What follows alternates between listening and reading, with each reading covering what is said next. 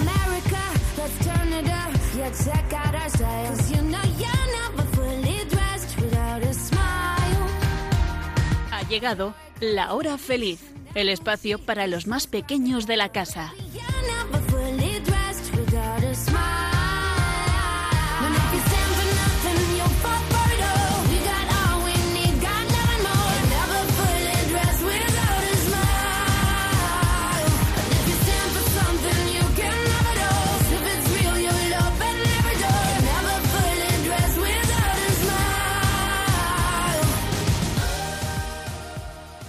Muy buenas tardes, queridos pequeños amigos de Radio María. ¿Qué tal estáis? Una tarde más os seguimos acompañando, como cada mes, en nuestro espacio de la hora feliz.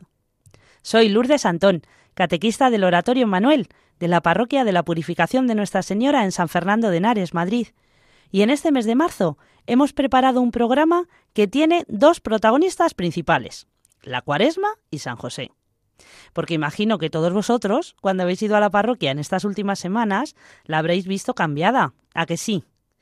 Vuelve el color morado del Adviento. Pero no, los turrones no vuelven. Que seguro que alguno ya lo está pensando. No, es, es, es un tiempo distinto. No vamos a poner el Belén ni el árbol, aunque es otra vez un tiempo especial de preparación a la gran fiesta, la fiesta de las fiestas, la Pascua. Pero cada cosa a su tiempo. Y sí, también hay dulce típico, las torrijas, para los más golosos de la casa. Aunque luego lo vamos a ver y nuestros amigos del oratorio nos lo van a contar, la cuaresma son 40 días de preparación a la fiesta más importante del año, la Pascua. Esos 40 días nos recuerdan los 40 días que pasó Jesús en el desierto. Pero claro, eso de prepararse 40 días es mucho tiempo. Seguro que también alguno lo piensa. Pues yo tardo 10 minutos en vestirme para ir al cole. Que no, chicos, que no. Que esto es un prepararse pero en condiciones. ¿Cómo? Pues mira, ahora en Talita Kumi nos van a dar algunos consejillos. También os he dicho que vamos a hablar de San José y del día del seminario. Para eso, Iván Mena, Inés Blanco y Miriam Arias nos van a sorprender, como siempre, con muchas cosas que aprender y la entrevista del oratorio. Y muchos de vosotros nos habéis escrito con preguntas para nuestro párroco Javier Jove y su sección ¿Y por qué? Por último, y como siempre, nuestro querido Jesús Saz trae las mejores y más buenas noticias, menudas noticias. ¿Qué os parece si nos cogemos la merienda y vamos a escuchar el programa? Abrid bien vuestras orejitas y empezamos.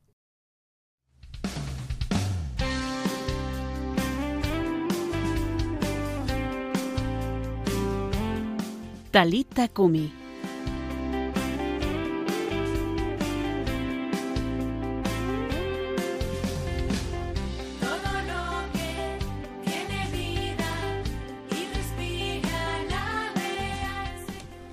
Bueno, chicos, resulta que hoy Laura García no puede estar con nosotros y la vamos a mandar desde aquí un besote enorme. Me ha encargado que hagamos oración juntos y me ha parecido una idea genial, porque como os decía al principio, tenemos 40 días para ponernos guapos. Sí, sí, guapos, guapos para la gran fiesta de la Pascua. Para esta oración que vamos a hacer juntos está conmigo Sofía, que es una niña de 6 años, que va a primero de catequesis en nuestra parroquia. Hola Sofía. Hola Lourdes, hola a todos los niños que, que nos escuchan. Oye, ¿qué te ha parecido venir a Radio, a Radio María, a la radio de nuestra mamá María? ¿Verdad que es muy emocionante? Sí, porque nos van a escuchar todos los niños. Qué bien, y además van a tener la suerte, y nosotros también, de que vamos a rezar juntos, a saber cuántos somos. Vamos a aprovechar este momento y les vamos a contar cómo podemos prepararnos para la fiesta de la Pascua. Sí, nos has dicho que nos vamos a poner guapos, pero ¿cómo se pone uno guapo rezando? Mira, Sofía, vamos a poner guapo nuestro corazón. Y te aseguro que hay muchas maneras de poner a punto nuestro corazón. A veces nosotros, no- cuando nos enfadamos con los amigos, les decimos cosas feas, cosas que no nos gustan, ¿verdad? Y contestamos mal a nuestros papás alguna vez cuando nos dicen, venga a la cama, venga por la mesa, venga, levántate que hay que ir al cole. O hacemos rabiar a nuestros hermanitos. Nuestro corazón con estas cosas se empieza a poner un poquito feo, un poquito así como, como sucio. Sofía, ¿qué pasa cuando metemos nuestras zapatillas en un charco de barro? que se ensucian de barro. Claro. Y luego, pues, mm, llegamos a casa y mamá dice, madre mía, ¿cómo traes las zapatillas así? Bueno, pues los enfados, las riñas, las peleas, todas esas cosas que, que son, que son feas, nos van ensuciando nuestro corazón y no nos dejan ver lo bonito que es cuando está lleno de paz y amor para regalar a los demás. ¿Y, y qué podemos hacer para limpiar el corazón, Lourdes? A ver, pues a mí se me ocurre, por ejemplo, que mira, tenemos que acercarnos a Jesús y dejar el corazón en sus manos, para que Él lo limpie poquito a poco y lo deje como nuevo, bien brillante y reluciente. Y eso se hace, por ejemplo, bueno, por ejemplo, en la confesión, cuando sabemos que hemos hecho algo que no está bien, lo mejor es pedir perdón a Jesús en la confesión y pedir perdón a quien le hemos hecho daño. Imagínate si no nos hemos portado bien con nuestros amigos. Pero, ¿sabes lo mejor, Sofía? ¿Sabéis lo mejor de todo esto, amigos? Que Jesús nos está esperando para darnos un abrazo en el corazón cada vez que nos confesamos. Es como si dijese, no te preocupes, yo te quiero como eres. Ahora a querer mucho a los demás como yo te quiero a ti. ¿Qué os parece? Genial. ¿Qué os parece, queridos amigos, si cerramos un momentito los ojos y pensamos en aquellas cosas que ponen feo nuestro corazón y le pedimos a Jesús que nos ayude a tener un corazón limpio, bonito, a querer como Él nos quiere? Venga, vamos a cerrar los ojitos, Sofía, y le vamos a decir a Jesús, Jesús, te pedimos esta tarde, todos los niños y niñas de la hora feliz, un corazón como el tuyo. Queremos querer a todos como tú nos quieres. ¿Qué te parece, Sofía? Ge- Genial, ¿verdad? que sí. Fenomenal. Bueno, pues mira, a ver, ¿te parece si para terminar esta, este ratito de oración lo acabamos con una canción muy bonita? Claro que sí. Fenomenal. Pues muchísimas gracias por haber venido, Sofía. Vamos a escuchar la canción de José Holguín, mi amigo. Esperamos que os guste.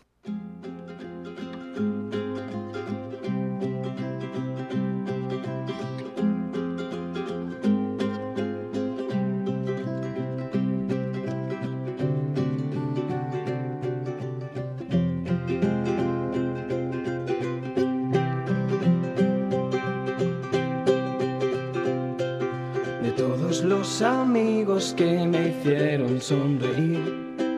Sin duda el más bueno has sido tú. Me hiciste suspirar, reír hasta llorar. Me diste abrazos largos de tu paz. Amigos son aquellos que tras ver tu corazón te cuentan que no hay nadie como tú y fui como el cristal con tus ojos de amor. Hay tiempo y queda tanto por contar.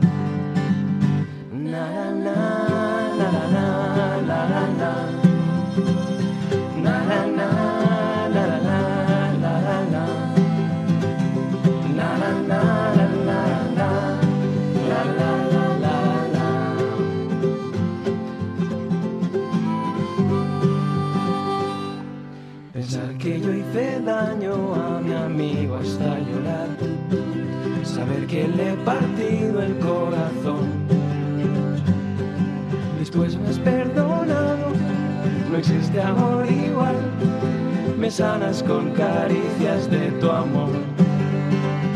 Na na na la la la la la la la la la la la la la la La la la la la la la la la la la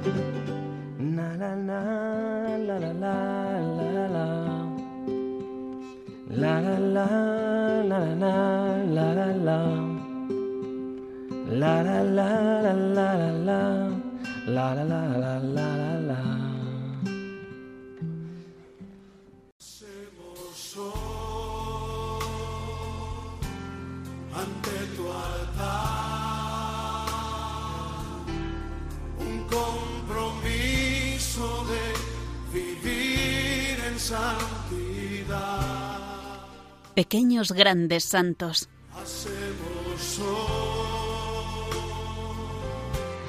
ante tu altar un pan Buenas tardes a todos los que nos estáis escuchando desde casa. Mi nombre es Iván Mena y hoy tengo conmigo aquí a Paula Gil. Hola, ¿Qué tal estás, Paula? bien. Pues hoy vamos a conocer la vida de Santo Domingo Sabio, que nació en Italia en el año 1842.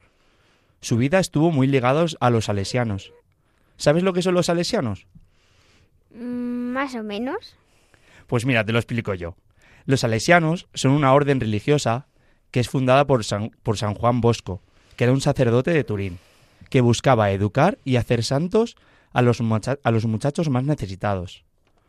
Juan Bosco comenzó a buscar jóvenes que quisieran ser sa- sacerdotes, para ayudarles en su misión en Turín.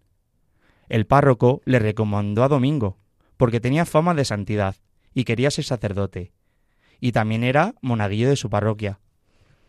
Y hay una anécdota muy curiosa que a ver si no las puedes contar. Sí, Iván. Pues resulta que había dos pelea- peleándose a punto de tirarse piedras. Domingo intervino diciendo que si tiras las piedras a un amigo es como si, le- si se las tiras a Jesús. Vaya, ¿cuánto tenemos que aprender de Santo Domingo? ¿A ti te pasa a veces que también os peleáis en el cole? Algunas veces. Pues cuando eso ocurra, puedes acordarte de Santo Domingo. Pues bien, con tan solo siete años, se propuso cuatro puntos el día de su primera comunión. Confesarse a menudo y comulgar con frecuencia, ya que en su época no era frecuente la misa diaria. Cuidar especialmente los domingos y las fiestas importantes. Que sus amigos serían Jesús y María, y que prefería morir antes de pecar. Santo Domingo, dentro del oratorio de San Juan Bosco, organizó un grupo que se llamaba Compañía de María Inmaculada, que se dedicaba principalmente a ayudar a Do- a don Bosco en la limpieza de los pisos y el cuidado de los niños con más problemas. Antes de morir, pidió que le dieran la unción de enfermos, para ayudarle en la enfermedad y ayudarle a estar preparado por si tenía que morir. Murió en Bondonio a causa de una enfermedad respiratoria, el 9 de marzo de 1857, con tan solo 14 años. Años después de su muerte, el obispo de Turín quiso llevarse sus reliquias a la ciudad, pero los campesinos de Mondonio se resistieron al traslado y se turnaban para que no se lo llevasen, aunque finalmente tuvieron que obedecer. Es uno de los santos no mártires más jóvenes de la Iglesia Católica. Y ahora, Paula, antes de terminar, vamos con nuestro concurso. Y recordar que desde casa también podéis participar. Primera pregunta. ¿De quién fue discípulo Santo Domingo? Santo Domingo fue discípulo de San Juan Bosco. Y la respuesta es... Correcto. Segunda pregunta. ¿A qué orden pertenecía San Juan Bosco? A los salesianos. Y la respuesta es...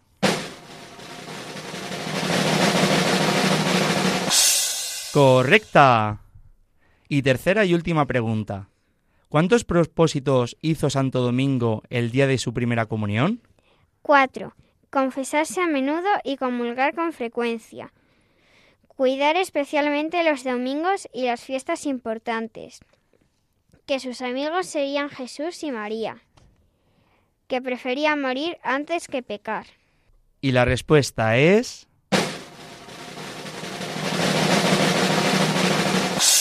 Correcto. Y con esto damos por terminado el programa. Muchas gracias a todos los que nos escucháis desde casa. Un saludo enorme. Adiós. Adiós. Gabriel el ángel me saludó. Hola María, ¿qué tal estás? Yo aquí jugando y tú, yo aquí volando. ¿Y por qué?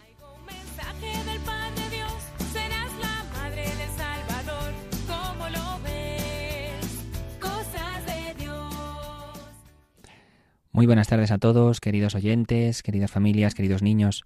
Soy Javier Jouve, el párroco de la Purificación de Nuestra Señora en San Fernando de Henares y hoy traigo conmigo también a dos amigos, a dos hermanitos, a Cristian y a Candela de nuestro oratorio de catequesis que nos traen un par de preguntas sobre el tiempo de cuaresma que estamos viviendo. Hola Javier, a mí me gustaría preguntarle por qué hay que empezar la cuaresma con la ceniza y de dónde se saca. Hola Cristian, pues verás, el miércoles de ceniza se pone una cruz de ceniza en la frente a cada uno, debido a que en la iglesia primitiva, ya desde muy antiguo, las personas se colocaban la ceniza en la cabeza y se presentaban ante la comunidad con un hábito como un vestido, una vestidura penitencial, como para pedir perdón, para recibir el sacramento del perdón cuando llegaba el día del jueves santo.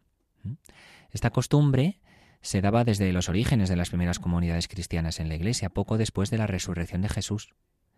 Y luego ya más adelante, pasados algunos siglos, ya estamos hablando pues a lo mejor casi 400 años después de la resurrección del Señor, la cuaresma fue adquiriendo como este sentido penitencial para todos los cristianos y a partir del siglo IX en la iglesia de Roma se comenzó a imponer las cenizas al inicio de este tiempo y luego en todas las iglesias en comunión con Roma también se fue adoptando este mismo rito. Y la ceniza, como preguntabas también de dónde se saca, pues eh, surge de quemar las palmas y los ramos que se llevan en la procesión del día del Domingo de Ramos de la Semana Santa del año anterior. Muchas gracias. También quería preguntar por qué Jesús nos escapó cuando lo- le cogieron en el huerto de los olivos. Pues es una muy buena pregunta, Cristian. A ver, mm, Jesús no se escapó en el huerto de los olivos porque siendo Dios había venido al mundo haciéndose hombre en el seno de María precisamente para esto, para dar por nosotros la vida, para que pudiésemos recibir el perdón de los pecados y la vida eterna por medio de nuestra unión con Él, que tiene lugar pues en el bautismo, en el cual, digamos que para entenderlo de un modo sencillo, se nos concede participar de los beneficios de la muerte y la resurrección de Jesús para nosotros. ¿no? En el bautismo quedamos para siempre unidos a Él, hechos miembros de la Iglesia, recibimos el don de la fe, la esperanza y la caridad, se nos perdona los pecados y somos introducidos en una vida de unión plena con Dios Padre, Hijo y Espíritu Santo, que es vida eterna, que no termina con la muerte en este mundo, sino que superando la muerte nos conduce ya desde este mundo al cielo. Entonces Jesús no escapó y no quiso evitar la pasión y la cruz, porque venía precisamente a dar la vida por nosotros, por puro amor nuestro, para que nosotros, si pudiéramos, gracias a Él, ser salvados del pecado y de la muerte. Se puede decir que gracias a la muerte y la resurrección de Jesús, somos nosotros los que sí hemos escapado del pecado y de la muerte. Hola Javier, soy Candela. El otro día en Taquequesis nos dijeron que en Cuaresma se hace ayuno, limosna y oración. Y lo que oración vale, pero ¿qué es eso de ayuno y limosna? Bueno, Candela, pues el ayuno es una palabra que a lo mejor entendemos mal, pensando enseguida que significa no comer algo o no desayunar, ¿verdad? O algo así. Pues no es eso. Ayuno significa entregar, es decir, renunciar a mí mismo, a lo que yo quiero o deseo. Cuando decido quitarme de comer o beber algo, o de no ver o, o de no sentir algo, estoy acostumbrándome a recibir órdenes directamente de mí mismo y no de las cosas de fuera que me atraen o me gustan. ¿eh? En definitiva, no dejarme llevar por los gustos, sino saberlos controlar. Ahora, en concreto, si nos referimos a lo de no comer, ¿eh? pues la verdad es que ayunar de comer algo, de algún modo, nos abre a la presencia de Dios. ¿eh? Parece como si el hambre del cuerpo se fuese convirtiendo en hambre de Dios. Además, Jesús en el Evangelio nos enseña que el ayuno es como muy poderoso en la lucha contra el mal y contra el demonio. Pero dos cosas importantes. ¿eh? Lo primero, el ayuno tiene que ir siempre acompañado de la oración, porque si no, no sirve de nada. Pedir a Jesús que nos ayude a controlar los gustos en la oración, ofrecerle este sacrificio con amor, y el mejor modo de hacerlo es también ir a misa y comulgar para ofrecer nuestro ayuno. Y segundo, no se trata solo de no comer algo, sino de ayunar de todo lo que nos distrae y aleja de Dios. Por ejemplo, pues cosas prácticas. Igual no está mal recortar el tiempo que usamos las redes sociales, o los videojuegos, o la tele, o la comida basura, ¿verdad? En cambio, pues por la comida que nos ponen nuestros papás, ¿no? Pero sin duda, el mejor ayuno que podemos hacer en cuaresma, ¿sabes cuál es? Ayunar de hacer el mal. ¿Eh? ¿De qué me voy a quitar yo en esta cuaresma? ¿Qué me propongo no hacer o de qué quiero ayunar? Pues del mal. Ayunar de todo lo que sea, hacer el mal. Porque no me sirve de nada ayunar de la comida si con la misma boca luego estoy hablando mal de los demás, por ejemplo. El mejor ayuno, ayunar de hacer el mal. Y luego, la otra parte de tu pregunta sobre la limosna, pues igualmente, hay que decir que a lo mejor pensamos que la limosna se refiere a dar un dinero a alguien que está pidiendo dinero en la calle o en la puerta de la iglesia, ¿no? Pues tampoco es eso. Limosna quiere decir caridad, así de directo y de, y de claro. Es decir, amor de Dios, amor fraterno. Y por tanto, limosna es amar a nuestro prójimo y compartir con él. Pero no solo las cosas materiales, como en el caso de cuando damos un dinero a quien lo necesita, sino también prestar ayuda al que te la pide, al que sabes que está necesitado, enseñar al que no sabe, dar un consejo al que le hace falta, transmitir alegría y perdonar al que nos ha ofendido. La caridad es como esta disponibilidad a compartir todo, y por eso la máxima caridad o la mejor limosna es darte tú mismo, no dar cosas, no dar algo que te piden, una cosa material, ni mucho menos algo que te sobra, sino darte tú, ¿eh? dar tu tiempo, dar tu persona al que te pide ayuda, como lo hizo Jesús, que se entregó por nosotros hasta dar la vida. Un gran santo, San Agustín, decía, si extiendes la mano para dar, pero no tienes amor en el corazón, no has hecho nada. En cambio, si tienes amor en el corazón, aunque no tuvieses nada para dar, Dios acepta tu limosna. Fíjate qué palabras tan bonitas y tan profundas. Entonces, igual, algunas ideas prácticas. Cuando en la parroquia proponemos ayudar a los necesitados, pues por ejemplo participa con tu familia, ahora que estamos proponiendo ayudar a las familias de Ucrania, o si un amigo está enfermo, pues reúnete con tu pandilla y proponeos ir a visitarle, o ayuda en casa, papá y mamá, por ejemplo barrer, limpiar, poner la mesa, todas estas cosas. Bueno, pues Cristian, Candela y todos los niños que nos escucháis, espero que os hayan ayudado estas respuestas y que podamos vivir este año bien la cuaresma. Nos vemos pronto en nuestro próximo programa de la hora feliz, aquí en Radio María.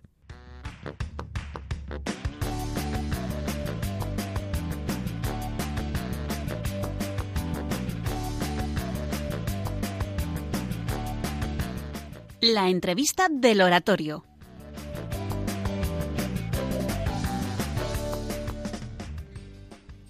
Hola, buenas tardes a todos una vez más a nuestra sección. Hoy tenemos el placer y la suerte de contar con nosotros con don Samuel Galán Fernández, sacerdote de la parroquia de San Pedro de Alcalá de Henares, que nos va a acompañar hoy y nos va a contestar una serie de preguntas que Paula le va a hacer.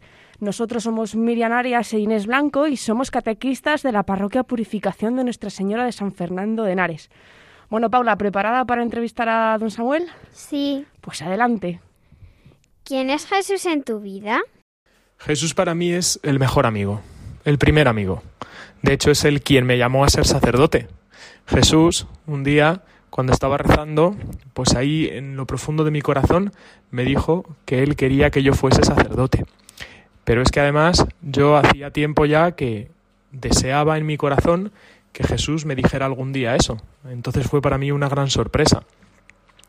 Entonces, eh, por eso Jesús tiene que ser siempre lo primero para un sacerdote.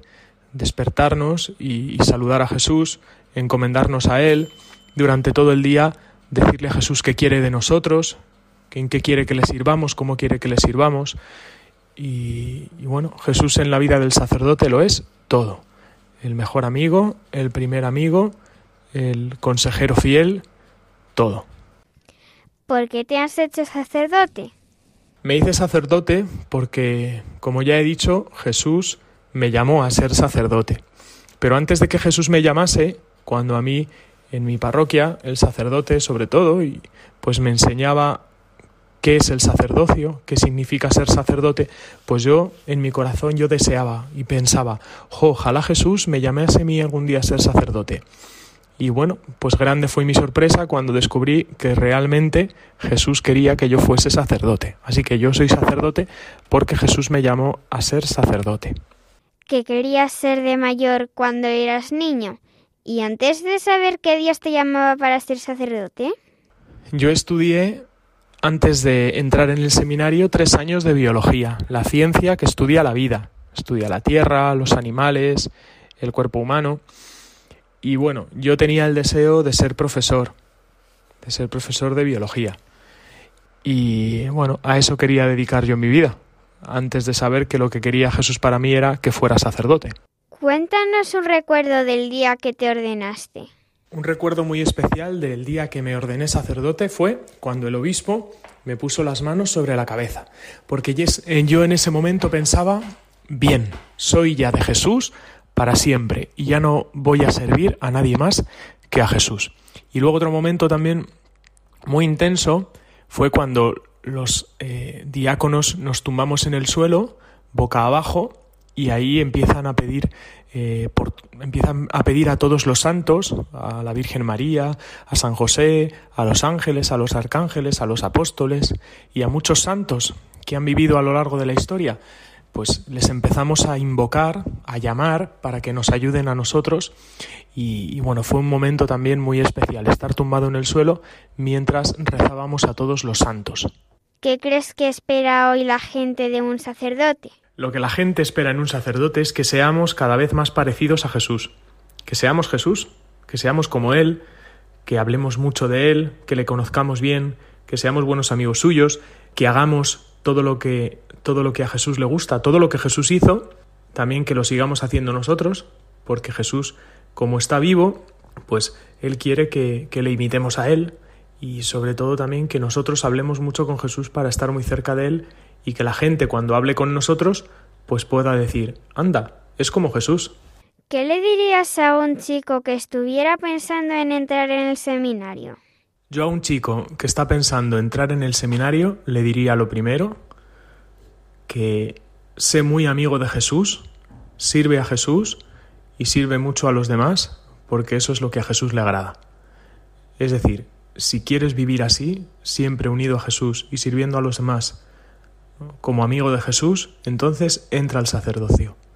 Y sobre todo, deja que Jesús te, te hable al corazón y te diga lo, lo grande y lo bueno que es ser sacerdote.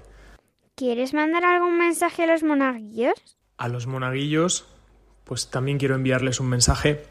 Primero, que, que sean monaguillos con mucha alegría, que cuando estén en el altar lo hagan con una gran sonrisa siempre, sabiendo que Jesús les está mirando y sabiendo que, que es a Jesús a quien están ayudando y que animen a otros amigos suyos también a ser monaguillos con ellos. Bueno, Paula, muchas gracias por haber estado aquí con nosotros. Gracias, Samuel, por tu testimonio de vida y por abrirnos un poquito más los ojos a esa vida entregada al Señor. Un saludo a todos. eh, nos vemos en el próximo programa. Eh, somos Inés y Miriam.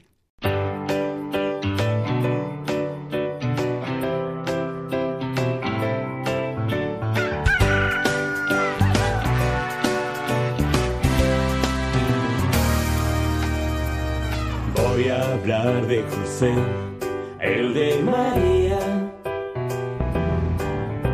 el padre de Jesús en la tierra. Por ser hombre justo, Dios quiso hablarle en sueños. Vive esta aventura, contigo contaré. Estaba Jesús, acogió a los pastores, haciendo del portal el hogar de los más pobres. En Nazaret cuidaste de él, trabajasteis codo a codo, desde el silencio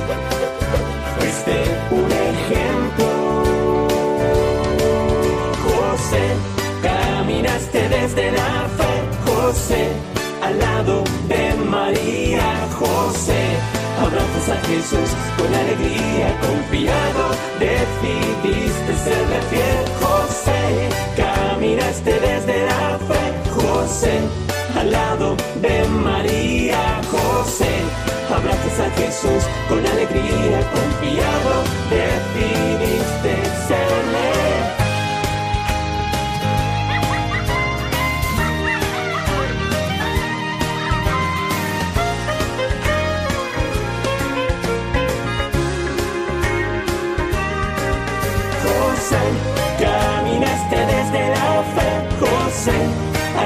de María, José, abrazas a Jesús con alegría, confiado, decidiste serle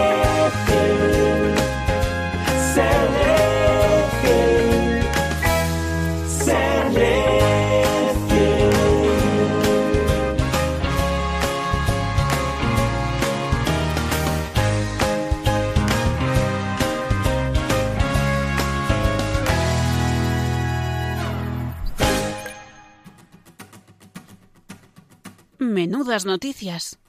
Que seamos todos uno como el Padre y tú sois uno. Hola, muy buenas tardes a todos, queridos oyentes, queridos niños, queridas familias. Es un placer saludaros en este programa tan especial dedicado a San José, al Padre de Jesús, que además es el patrón de toda la Iglesia, de la Iglesia Católica.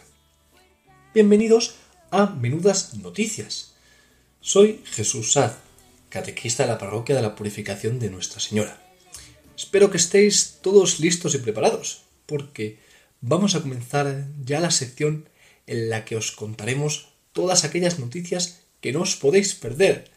Así que comenzamos menudas noticias. Como bien sabéis ya, en esta sección os informamos de todas las últimas noticias, pero de las buenas buenas, que no os podéis perder. Y hoy os traemos una noticia muy muy especial. Así que abrid bien los oídos, porque la noticia de hoy es todo un notición. Vamos a por ello. Hoy os voy a pedir que estéis especialmente muy atentos, porque para el programa de hoy nos hemos venido a un sitio muy especial. Hemos hecho un viaje en el tiempo y nos hemos adentrado en el taller de Nazaret de José. Sí, sí, sí, habéis oído bien. Así es. Hemos hecho un difícil viaje para llegar hasta aquí, pero lo hemos conseguido. Nos ha costado el viaje, sí, pero ha merecido la pena. Porque hoy, queridas familias, nuestra sección va a ser un poco distinta.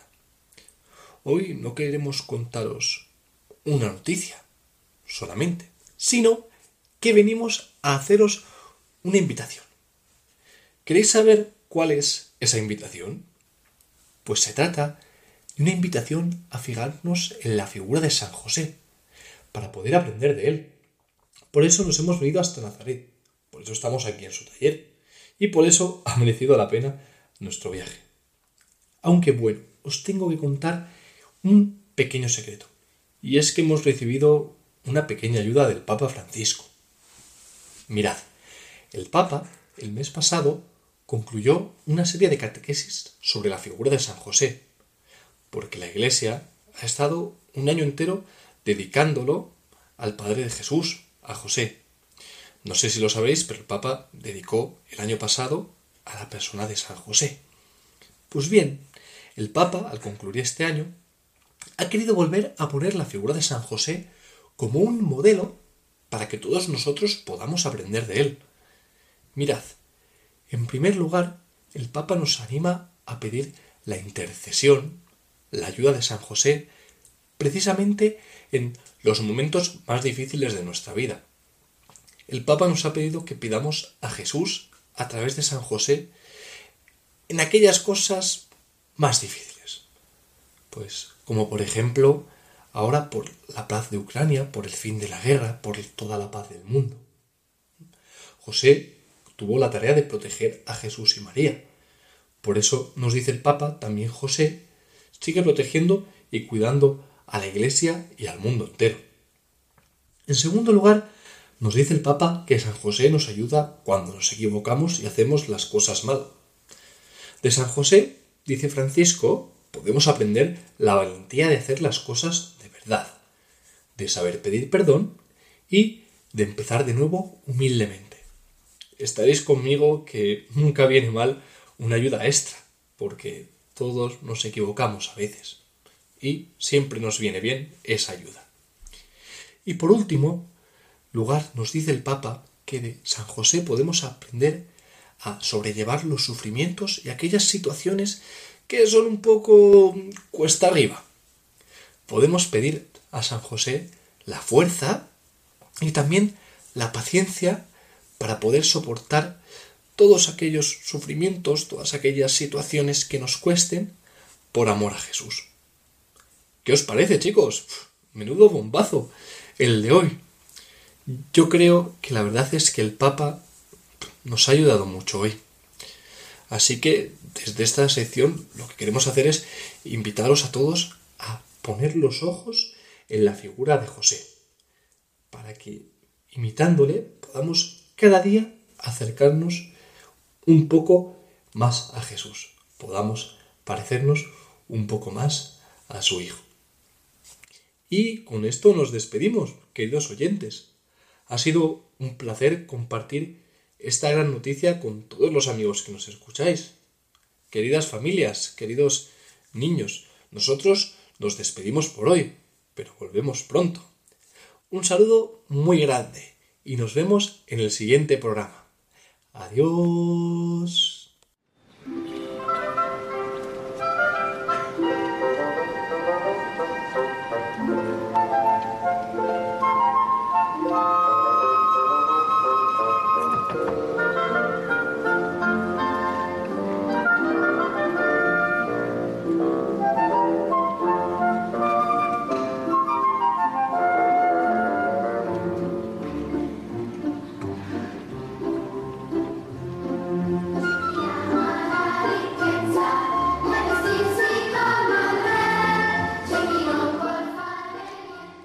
Bueno amigos, espero que después de este ratito juntos estemos deseando prepararnos muy bien en esta cuaresma.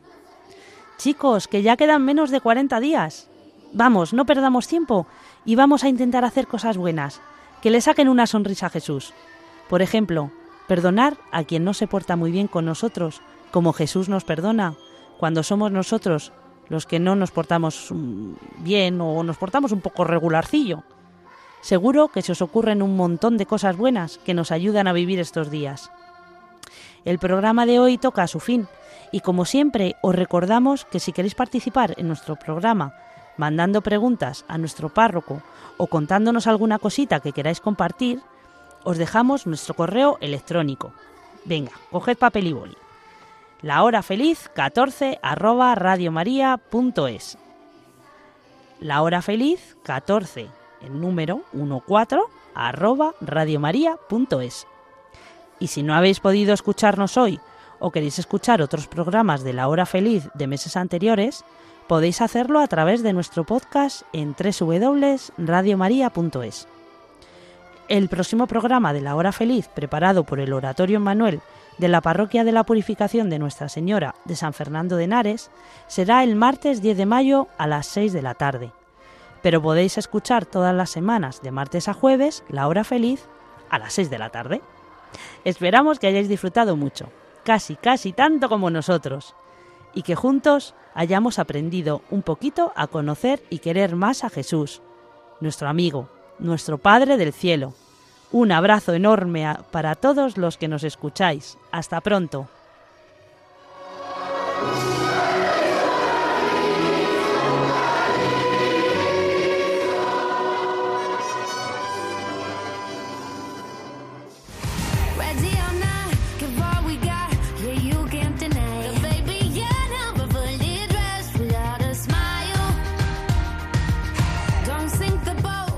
Así concluye La Hora Feliz, el espacio para los más pequeños de la casa.